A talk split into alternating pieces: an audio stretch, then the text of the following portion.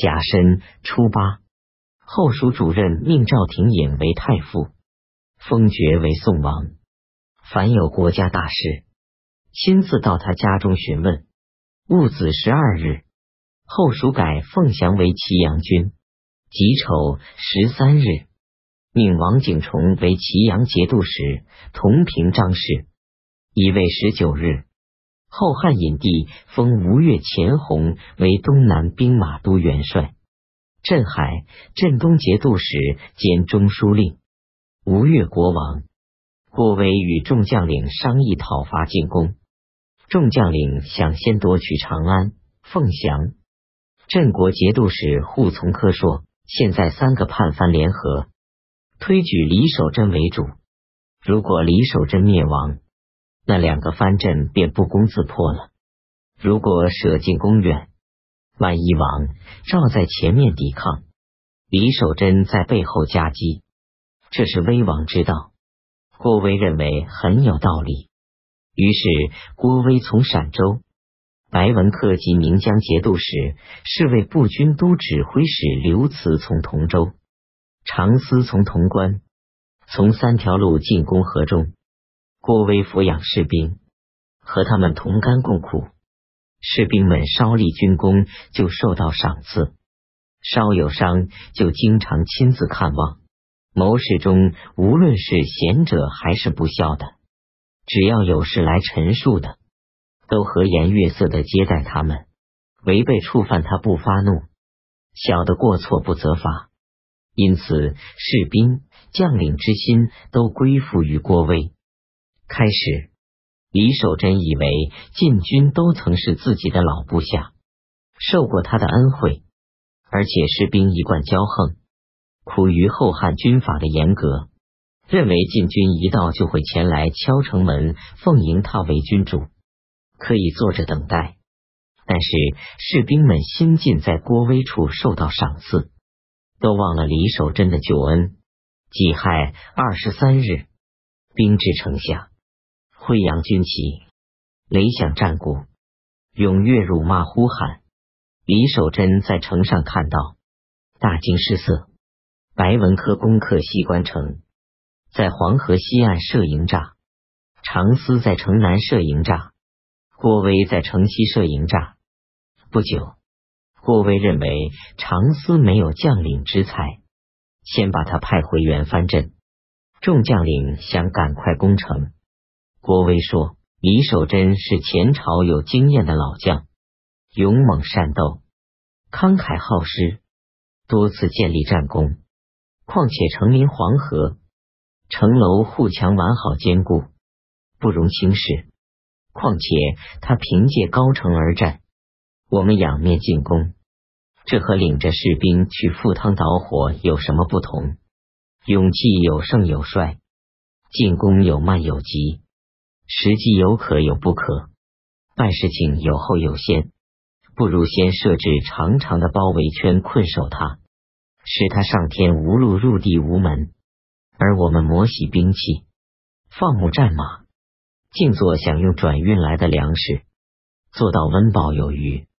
等城中没粮了，官家私人的钱财全都枯竭，然后推进云梯冲车来逼近他们，飞船雨袭来招降他们。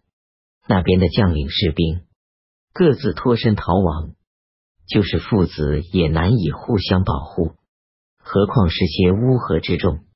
赵四万、王景崇二处。只要分兵牵制住，不值得忧虑。于是征发各州民夫二万多人，让白文科等人率领他们挖长沟、筑连城，排列队伍把河中城团团围住。郭威又对众将领说：“李守贞过去害怕高祖，所以不敢嚣张，认为我们从太原崛起，事业功勋不显赫。”有轻视我们之心，所以敢于反叛。我们正应该用劲来制服他。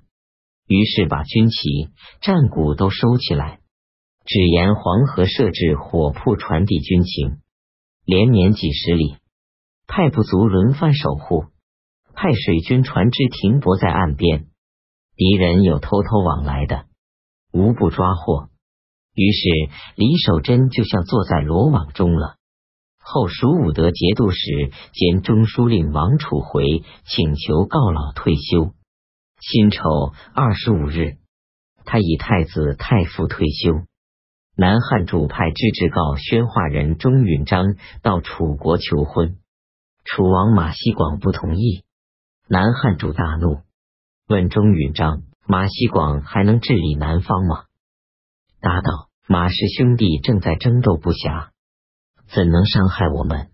南汉主说：“好。”马希广为人懦弱，而且吝啬，他的士兵很久都没打过仗。这正是我们进取的大好时光啊！楚国武平节度使马希鄂向后汉朝廷提出，要与楚王马希广各自尽职进奉贡品，请求朝廷令加封官爵。马希广采用天策府内都押牙欧弘炼、建奏官张仲荀的计策，用厚礼贿赂执政大臣，让朝廷拒绝马希鄂的请求。九月，壬子初七，后汉隐帝赐马希鄂及楚王马希广诏书，劝谕他们兄弟应该和睦相处。凡是马希鄂的贡品，应当付于马希广贡品中上报。